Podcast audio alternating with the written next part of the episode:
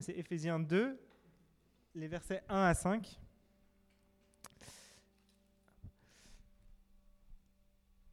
Quant à vous, vous étiez morts à cause de vos fautes et de vos péchés que vous pratiquiez autrefois conformément à la façon de vivre de ce monde, conformément au prince de la puissance de l'air, de l'esprit qui est actuellement à l'œuvre parmi les hommes rebelles. Nous tous aussi, nous étions de leur nombre. Notre conduite était dictée par les désirs de notre nature propre, puisque nous accomplissions les volontés de la nature humaine et de nos pensées, et nous étions par notre condition même destinés à la colère, tout comme les autres. Mais Dieu, qui est riche en compassion, à cause du grand amour dont il nous a aimés, nous qui étions morts en raison de nos fautes, il nous a rendus à la vie avec Christ. C'est par grâce que vous êtes sauvés. Bon. Bonsoir à tous. J'espère que vous allez bien. Je sais que je vous ai déjà demandé, à certains du moins. Est-ce que vous avez passé une bonne semaine? Ouais Ouais Bon. Ok, moi je vous avoue que j'ai été transporté dans ma semaine par le week-end d'église. Donc comme vous le savez, on a passé un week-end ensemble et c'était vraiment édifiant. Alors, je vous affiche la photo. Et c'est vrai qu'on a passé un temps où euh, on a partagé notre foi. Pour certains, on s'est échangé nos témoignages. Et euh, c'était vraiment euh, édifiant. On a partagé d'autres activités aussi. Et c'est vrai que le cadre, ouais, mais regardez ce cadre. C'était une occasion supplémentaire encore de glorifier Dieu pour la beauté de sa création. C'était vraiment un bon temps. Donc ben maintenant, on attend avec réjouissance et impatience le prochain week-end d'église. J'ai commencé à lire un livre qui s'intitule Le bug humain. L'auteur est docteur en neurosciences et il aborde dans son livre ce qu'il décrit comme étant euh, un drame euh, écologique et humanitaire. Et dans son introduction, j'ai trouvé intéressant de relever euh, une suite de trois questions, trois questions qu'il formule. Donc je vais vous les lire. Pourquoi, alors que nous sommes dotés d'outils extrêmement précis qui nous informent clairement de la tournure que vont prendre les événements dans quelques décennies, restons-nous impassibles? Pourquoi, face à la catastrophe, restons-nous à agir comme par le passé? Écoutez bien, qu'est-ce qui en nous est si dysfonctionnel? Alors, lui pense que notre problème, c'est le cerveau.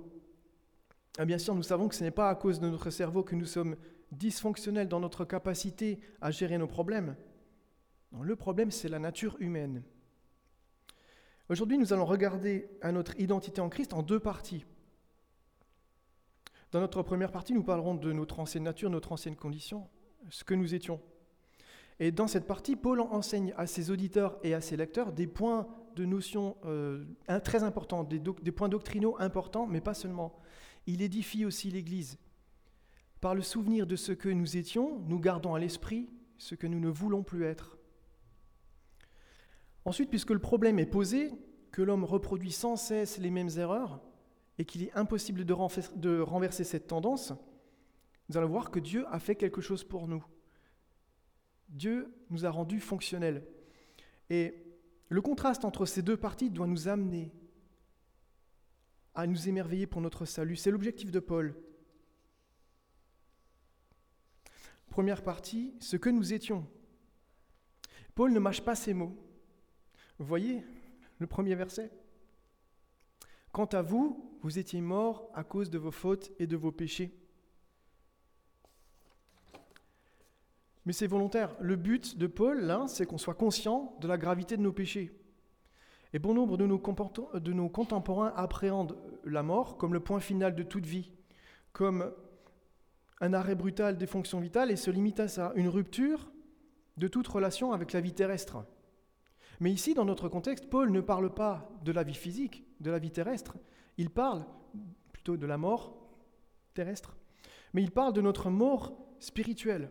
Et s'il y a bien une séparation entre le corps et l'esprit qui anime le corps dans la mort physique, il y a aussi une séparation dans la mort spirituelle. Cette séparation, c'est une privation de relation avec le Dieu de la vie. Vous avez certainement déjà entendu, on récolte ce qu'on sème. Paul le dit un peu différemment, il le formule de cette manière dans l'Épître aux Romains, le salaire du péché, c'est la mort. On sème ce qu'on récolte. Et de ce fait, tous sont privés de la gloire de Dieu. Paul nous en donne la raison. Vous étiez morts, regardez, à cause de vos fautes et de vos péchés. Il emploie ici deux termes différents dans la langue originale. Le premier, faute, qui s'apparente davantage à la notion de dépassement d'une limite connue, et péché, c'est manquer la cible. Mais ces deux mots ont ce point commun, c'est qu'ils désignent tout ce qui est mal, ce qui est dit, ce qui est fait, et ce qui est convoité contre la loi morale de Dieu, contre la loi de l'amour.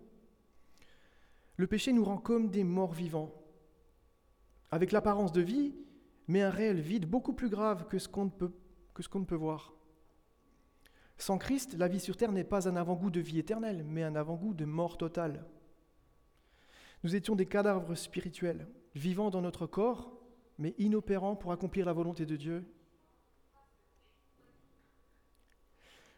Nous étions inefficaces pour, faire le bien, alors que nous étions doués d'intelligence. Nous sommes créés pour aimer, enfin nous étions créés pour aimer, mais destitués de force vivifiante.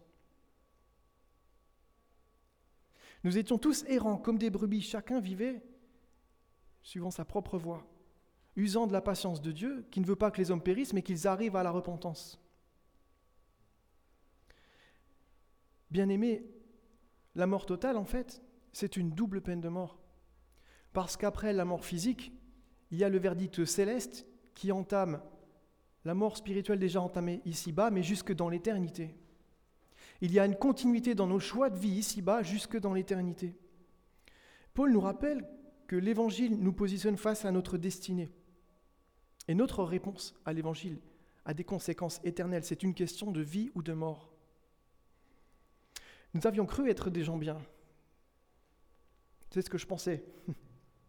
Mais toutes nos calomnies, nos vengeances, nos sournoiseries affirment notre incapacité à nous défaire de notre tendance naturelle. Sans Christ, nous sommes totalement dépravés, avec Christ, le verbe est conjugué au passé. Nous étions comme cela, mais c'est fini. Cette tendance naturelle à pratiquer des péchés, comme on peut le lire dans la suite au verset 2, relève du comportement, d'un comportement volontaire. On pourrait dire l'homme marche dans ses péchés, ou il, il progresse, il est en progression dans ses péchés. Et c'est son style de vie et il ne le remarque même pas. Se livrer au péché, c'est être esclave du péché, nous dit Jean. Nous étions esclaves. C'est notre deuxième point. Nous étions esclaves du monde, esclaves du diable, esclaves de nous-mêmes. Premièrement, esclaves du monde, conformément à la façon de vivre de ce monde. Le monde désigne ici le système de valeurs auquel les masses sont assujetties. C'est un empire qui épouse des valeurs qui sont complètement opposées à celles de Dieu. Le monde dit non pas ta volonté, mais la mienne. Je fais ce que je veux quand je veux et je ne rends compte à personne. C'est le principe même de la rébellion. C'est le principe d'indépendance. Et de cet affront découlent tous les autres. Le monde ne cherche pas à servir, mais à utiliser autrui. Les relations ne sont pas dénuées d'intérêt. Le monde ne cherche pas les choses spirituelles, mais il fait du, corps, du corps humain, un véritable culte. L'accent est mis sur les sensations, sur les émotions, il faut que ça fasse du bien. Le monde ne supporte pas de devoir attendre. On se sert, on jette et on rachète. Et vous voyez, il y a une similitude, il y a une certaine similitude dans la façon de convoiter ce qui est matériel et de consommer des relations. C'est triste, hein? Mais l'illusion fonctionne, hein, et ça fonctionne très bien parce que le monde croit que ça, c'est la vraie vie. Mais c'est une course folle et elle est perdue d'avance. Imaginez un train lancé à toute vitesse sur ses rails et on est confortablement installé dans ce train, on, se moque en fait de la destination. Il y a un bar, nos boissons préférées qui coulent à flot, il y a aussi euh, un wagon-restaurant, on y trouve une carte, elle change tous les jours, on peut choisir son menu. Il y a même des soirées spéciales, des soirées un peu organisées euh, pour faire plaisir à tout le monde. Vous voyez, euh, autoroute pour l'enfer,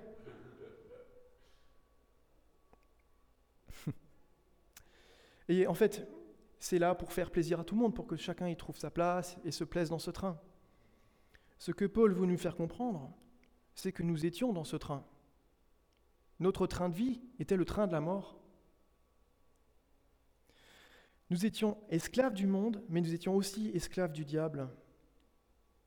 Satan a le titre de prince, car en rusant, il a usurpé à Adam la domination sur le monde, ce qui place l'humanité tout entière sous la manipulation et sous l'influence de celui qui est dès le début un voleur d'âme. Il est meurtrier dès le commencement. Il est le chef des puissances spirituelles mauvaises, l'adversaire, décrit comme le prince de la puissance de l'air. C'est-à-dire que sa sphère d'influence se situe ici-bas, et que les puissances qui lui sont soumises font écran entre Dieu et les hommes. Un théologien parle de l'action sociale du diable. Mais quand on pense à action sociale, on pense à quelque chose de bien. Par exemple, à, une mesure gouvernementale qui est mise en place pour les, les plus vulnérables, les plus démunis. Mais le diable exerce son influence au niveau de la vie sociétale, collective, économique, sociale, culturelle, philosophique, politique, et tenez-vous bien, même religieuse. Baudelaire disait que sa plus belle ruse consiste à nous persuader qu'il n'existe pas. L'autre ruse consiste à nous faire croire qu'il est le rival de Dieu. Satan est prince, mais Dieu est roi des rois, seigneur des seigneurs. Il est au-dessus de tout et de tous, il est souverain. Il n'a aucun rival, il n'a pas d'égal. Et nous savons que le système du diable est organisé dans ce monde invisible et qu'il agit directement dans la pensée des hommes. Et regardez, Paul ajoute une expression conformément à la, au prince de la puissance de l'air, de l'esprit qui est actuellement à l'œuvre parmi les hommes rebelles. Cette expression est liée à celui qui est prince. Il faut comprendre par là que les hommes rebelles sont inspirés, influencés et manipulés par leur prince, ou pourrait-on dire leur père. Dans le livre des Actes, au chapitre 19, Paul est à Éphèse. Et nous lisons le soulèvement des Éphésiens contre, les hommes de Dieu, contre Paul et ceux qui l'accompagnaient. Alors il faut savoir qu'à l'époque, Éphèse abritait un temple à la déesse Artémis. Ah voilà. Donc ça c'est une reconstitution, c'est euh, l'une des sept merveilles du monde antique. C'était le, le temple le plus fréquenté d'Asie mineure et on y pratiquait ici des religions à mystère dont les secrets étaient dévoilés aux initiés. Un fort foyer de sorcellerie habitait cette ville connue comme une véritable capitale de l'occultisme. En fait, le temple était le pilier du modèle économique éphésien. Il générait une source de revenus importante, notamment par le biais de l'artisanat. On pouvait même y placer son argent un peu comme une banque. On apprend par la suite que les conversions ont été suffisamment nombreuses pour inquiéter un certain Démétrius, et exciter les Éphésiens à la colère. Parce que ceux que Paul avait amenés à la conversion ont abandonné leurs idoles. Ils ont complètement changé de vie. Ils ont mis de côté toutes leurs mauvaises pratiques. On lit dans la suite qu'un grand nombre de ceux qui avaient pratiqué la magie apportèrent leurs livres et les brûlèrent devant tout le monde. Et de ce fait, le business bâti autour du temple était menacé. Le texte nous décrit là une, manifestation violente contre les hommes de Dieu. Le trouble était si grand que les amis de Paul l'ont retenu pour qu'il n'aille pas parler à la foule. Il est probable, il est fort probable que Paul fait allusion à ce souvenir, au souvenir de cette révolte lorsqu'il mentionne les hommes rebelles. Alors qu'est-ce que ça nous apprend? Ben, Ça nous apprend que les hommes rebelles, ils révèlent leur violence lorsque leur intérêt est menacé. Alors il s'élève contre la pensée de Dieu, contre les hommes de Dieu, contre les institutions de Dieu, contre la loi morale de Dieu, contre l'Église, contre la famille, contre le mariage et même contre la vie. Et chacun à notre niveau, nous étions tous de leur nombre. Nous étions esclaves du monde, esclaves du diable, mais aussi esclaves de nous-mêmes, tous sans exception. Et le désir au verset 3, c'est un mauvais désir. Alors soyons clairs, l'homme a des besoins naturels, manger, boire, dormir, il y a, des besoins relationnels aussi, notamment dans l'intimité du mariage, mais toutes ces choses sont bonnes. Ça n'a rien à voir, on ne parle pas de ça ici. Ici, on parle d'un mauvais désir, on parle de l'amour pour les choses défendues. Et ces mauvais désirs émanent de notre nature propre, c'est-à-dire de nos appétits charnels qui nous incitent à pécher. L'homme sans Dieu est incapable de renverser cette impulsion de cœur tournée vers le mal. Il ne peut pas le faire lui-même par ses propres moyens car sa volonté et ses pensées s'entraînent mutuellement dans ces mauvais penchants. Et si nous faisions passer le film de notre ancienne vie là devant tout le monde, nos, pensées les plus intimes, les plus secrètes, nous serions morts de honte. Voilà la nature humaine. Ce que nous cachons et que les autres ne voient pas, révèle notre vraie nature. Alors on peut se persuader par toutes sortes de faux raisonnements pour essayer de se déresponsabiliser, déculpabiliser, ou pour se justifier. Par exemple, on demande à l'autre la fidélité, mais on ne veut surtout pas du contrat de fidélité qu'est le mariage. Libertinage est devenu synonyme de liberté. Mais vous voyez, quand on parle de valeurs, tout le monde a envie de donner son avis parce qu'on a tous des valeurs. Mais si les mots pour qualifier ces valeurs sont les mêmes, ils n'ont pas la même signification. Et vous savez pourquoi? Parce que la notion de mal disparaît. Et quand on ôte la notion de mal à une valeur, on ôte sa pureté, on ôte sa noblesse. Liberté, devient libertinage, égalité devient partialité, fraternité devient fraction. Et ne pas avoir conscience de ce qui est mal ne dégage pas l'homme de sa culpabilité. Ce n'est pas parce qu'on n'est pas conscient qu'on n'est pas responsable. Sans Dieu, le discernement est faussé, il est voilé. Nous étions par notre condition même destinés à la colère, comme tous les autres. Nous étions condamnés il y a plusieurs hein, notions importantes dans cette phrase. La sainteté opposée au mal, la justice euh, confrontée à l'injustice, la condamnation, puis aussi la direction qui pointe l'origine vers la destinée. Commençons par l'origine. On distingue dans cette phrase l'origine de notre condition car elle est contrastée par la destination destinée à la colère. Sous-entendu, prédisposée à cette destination, mais aussi par notre condition même, les expressions nature propre et nature humaine laissaient déjà entrevoir un mal plus profond, plus lointain. Mais en effet, le péché originel se situe dans le Jardin d'Éden. Et c'est là que par sa désobéissance, Adam s'est vu privé de la sainteté de Dieu. Mais pas seulement lui, tous ses descendants. Nous sommes tous descendants d'Adam par la chair, tous privés de la sainteté de Dieu et livrés à notre propre nature. Et l'article 9 de la concession de Westminster nous dit ceci, le péché originel ne réside pas dans l'imitation d'Adam, mais dans la déformation et la corruption de la nature de tout homme qui est naturellement inhérente à la descendance d'Adam. Autrement dit, c'est la filiation, c'est l'hérédité qui fait que toute personne naît dans ce monde en Adam. Être en Adam, c'est être porteur du mal dans ses gènes. Alors beaucoup rejettent cette vérité, ils refusent le fait qu'il n'y a que deux camps. Parce que rejeter le Seigneur, c'est être dans le camp adverse. Et là, ça dérange. Il n'y a pas de position intermédiaire, il n'y a, pas de troisième position, ça n'existe pas. De la même façon qu'il a la justice et l'injustice, la vérité et le mensonge, il n'y a pas de troisième possibilité. Alors, cherche des arguments. L'innocence du nouveau-né, l'irresponsabilité du bébé. Et vous avez remarqué que les enfants, dès la naissance, manifestent la colère et que la désobéissance est flagrante vers l'âge de deux ans. Et vous voyez, être porteur saint, ça n'existe pas en matière de spiritualité. Qui a appris la colère au bébé? Qui a appris la désobéissance à l'enfant? Les parents n'ont pas eu besoin de le faire. C'est en chacun de nous bien avant notre naissance. On est, du verbe naître, on est tous égaux. Et c'est la raison pour laquelle nous sommes tous destinés à la colère de Dieu. La colère de Dieu, ça c'est encore une notion qu'il nous faut bien comprendre.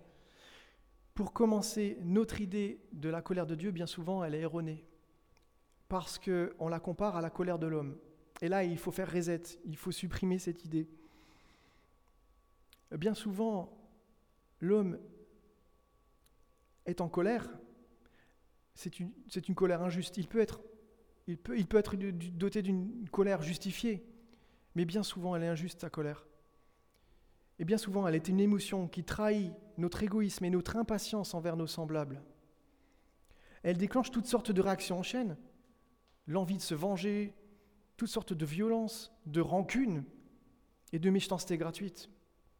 On peut la définir comme une vive émotion de l'âme se traduisant par une violente réaction physique et psychique. Mais Dieu ne connaît pas cette colère.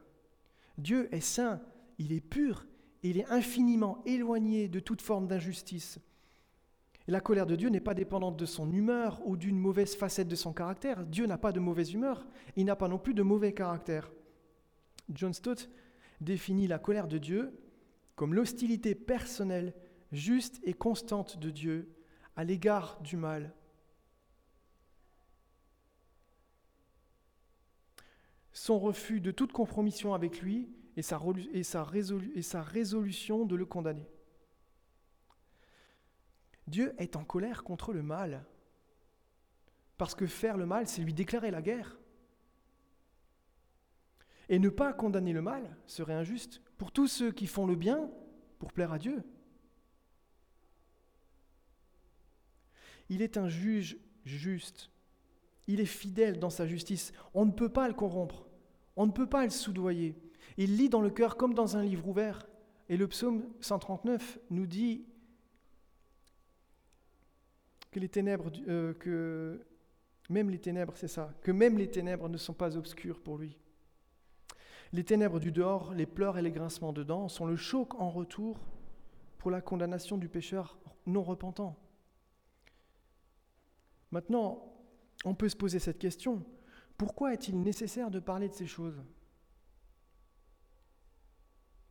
Dominique Anger nous répondrait tout simplement parce que nous avons souvent tendance à minimiser la gravité de notre ancienne condition. Nous étions morts à cause de nos fautes et nos péchés. Ne l'oublions pas.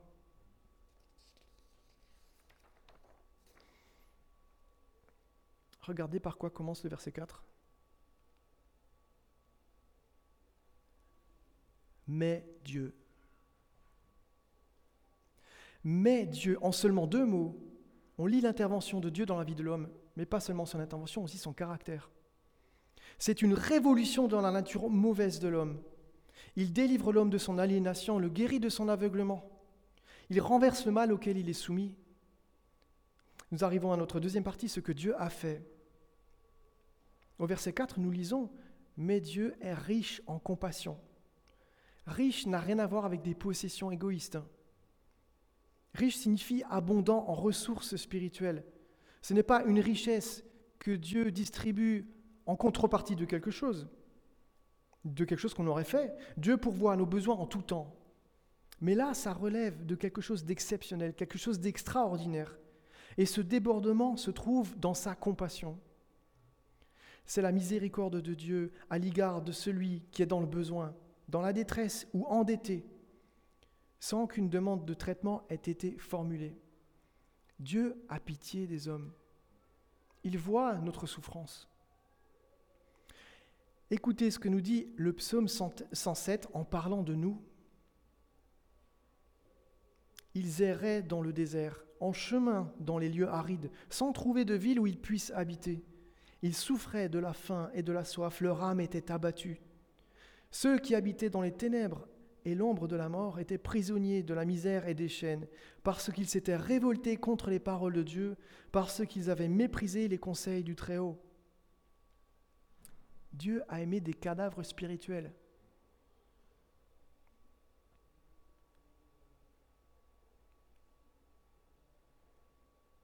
Mais Dieu, malgré qu'on mérite la condamnation, a fait quelque chose pour nous sauver. Et voici comment Dieu prouve son amour envers nous. Alors que nous étions encore des pécheurs, Christ est mort pour nous. Dieu le Père a envoyé Dieu le Fils pour payer notre dette. Imaginez un homme qui a un casier judiciaire long comme le bras, il a, fait des braquages, il, a volé des gens, il a dépouillé des personnes. Et là, il se trouve devant le juge. Il est effondré parce qu'il regrette profondément. Mais il n'a pas de quoi payer ses fautes. Il sait qu'il va prendre perpète. Et là vient un homme qu'il ne connaît pas et qui pose l'argent sur la table et qui paye toute sa dette. À la surprise de tous ceux qui ont assisté au procès, le verdict tombe, non coupable. Il est acquitté. L'homme qui a payé pour notre libération, c'est Jésus-Christ. Et tous ceux qui acceptent sa mort comme le paiement de leur dette sont ses rachetés. La condamnation est levée. Et ça, c'est notre bonne nouvelle. Alléluia. Dieu nous a délivrés de la puissance des ténèbres et nous a transportés dans le royaume de son Fils bien-aimé. Nous qui étions en Adam, nous sommes maintenant en Christ. Nous sommes incorporés avec lui dans sa résurrection. Nous avons une nouvelle identité, un nouveau passeport, non pas pour dix ans, mais pour l'éternité. Et sur ce passeport figure le sceau du Saint-Esprit. Nous sommes citoyens du royaume de Dieu. Cette puissance, il l'a déployée en Christ quand il l'a ressuscité et l'a fait asseoir à sa droite dans les lieux célestes. Là où se trouve Christ, nous y avons déjà notre place. Et notre union à Christ nous positionne au-dessus du mal et du malin. Et de ce fait, nous avons l'assurance que rien ni personne ne peut nous séparer de lui mais aussi que nous disposons de cette puissance pour faire ce qui est bien. Nous avons l'assurance, nous en avons l'assurance car Christ est le garant de notre salut personnel. Alors il nous reste un point à aborder, mais nous allons l'aborder comme transition vers la scène. Mais avant, voyons les implications et les applications. Alors, il y a des conséquences implicites, hein, les implications. La première, c'est la reconnaissance et l'émerveillement. Nous étions seuls, errant de lieu en lieu, tristes. Dieu nous a donné de la joie. Il est venu vers nous. Et ça, ça doit changer notre attitude. Et ça doit nous positionner dans une attitude de louange et d'adoration. Et nous devons être boostés dans cette attitude tous les jours. Il nous a donné une nouvelle identité, une nouvelle famille. Il nous a, euh, il nous a transportés dans le royaume de son Fils bien-aimé, nous qui étions dans le royaume des ténèbres auparavant. Et donc, forcément, il y a ce qui découle après, c'est un changement de style de vie. On ne peut pas vivre en Christ comme on vivait avant sans lui. C'est pas possible. Et Paul nous donne, une image dans le livre des Éphésiens, quand il parle du vieil homme, de se dépouiller du vieil homme et de se revêtir de l'homme nouveau, de l'homme spirituel. C'est un peu comme se dévêtir, changer ses vêtements, ses vêtements sales, et revêtir des vêtements propres. Eh c'est la sanctification. Et cette sanctification nous accompagne tout au, moment, tout au long de notre vie. Mais il y a aussi euh, ce deuxième point qui est l'unité de la foi. Peu importe ce qu'on a fait précédemment, peu importe ce qu'on a pu faire dans notre ancienne vie, peu importe la longueur de notre casier judiciaire, Christ nous a blanchis. On est déclaré juste devant lui. Donc on est tous frères et sœurs. Peu importe notre origine ethnique, traditionnelle ou encore euh, culturelle. Enfin, la redevabilité, Seigneur, tu m'as sauvé, qu'est-ce que je peux faire pour toi en retour? Mais Dieu a tout prévu. Il a la réponse à cette question dans Éphésiens 2, verset 10. Nous sommes créés pour pratiquer des bonnes œuvres qu'il a euh, euh, d'avance préparées pour nous.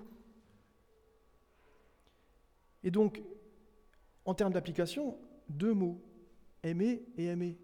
Aimer Dieu et nous aimer les uns les autres dans l'Église c'est nous faire grâce comme Christ nous a fait grâce. Alors là, il y aurait une liste d'applications qui serait très longue, mais Pour faire simple, c'est se supporter les uns les autres, c'est être patient les uns envers les autres, c'est nous pardonner, par exemple. Et puis, il y a ce deuxième point, annoncer la réconciliation. Nous sommes des ambassadeurs de la réconciliation. La première manifestation de l'amour de Dieu dans notre réconciliation à lui, c'est la paix. Il a brisé le mur d'inimitié, le mur de séparation. C'est lui qui l'a fait. de ce fait, la première manifestation de son amour, c'est sa paix pour nous.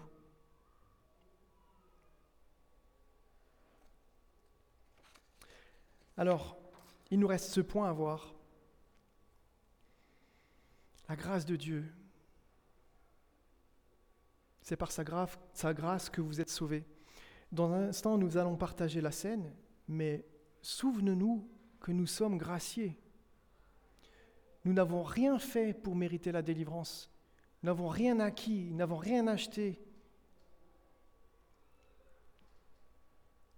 Tout est faveur imméritée. Tout est grâce. Nous étions sales et Dieu s'est approché de nous, malgré nos souillures. C'est lui qui nous a blanchis. Nous étions ennemis de Dieu et par le mystère de sa volonté, il a fait de nous ses amis. Et depuis ce jour où Dieu est intervenu dans nos vies, nous vivons sa grâce et nous l'expérimentons et nous lui sommes reconnaissants. Si vous avez vécu la réconciliation avec Christ, alors nous pouvons partager le pain et le vin. Le pain et le vin sont son corps et son sang dans sa mort. Et comme nous l'avons vu précédemment, tous ceux qui adhèrent à la mort de Christ et qui font de Christ le paiement de leurs dettes sont ses rachetés et donc participent à la scène. Et si vous êtes en réflexion ou si vous êtes en cheminement, nous vous demandons de vous abstenir et nous vous invitons à réfléchir à tout ce qui a été dit. Je vous invite à la prière avant de passer à la scène. Notre Dieu, notre Père, tu es saint. Tu es saint, tu es le Dieu vivant, le Dieu pur, le Dieu juste. Tu es le Dieu d'amour, celui qui nous a réconciliés avec la vie.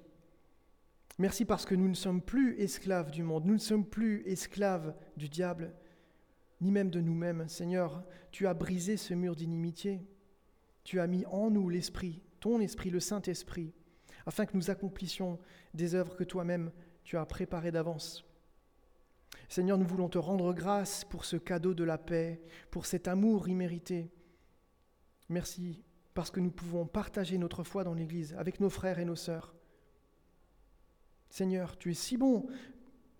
Garde-nous, Seigneur, d'être des, auditeurs oublieux. Seigneur, on va encore se remémorer ce que tu as fait pour nous, le sacrifice de Christ, ce que ça a coûté.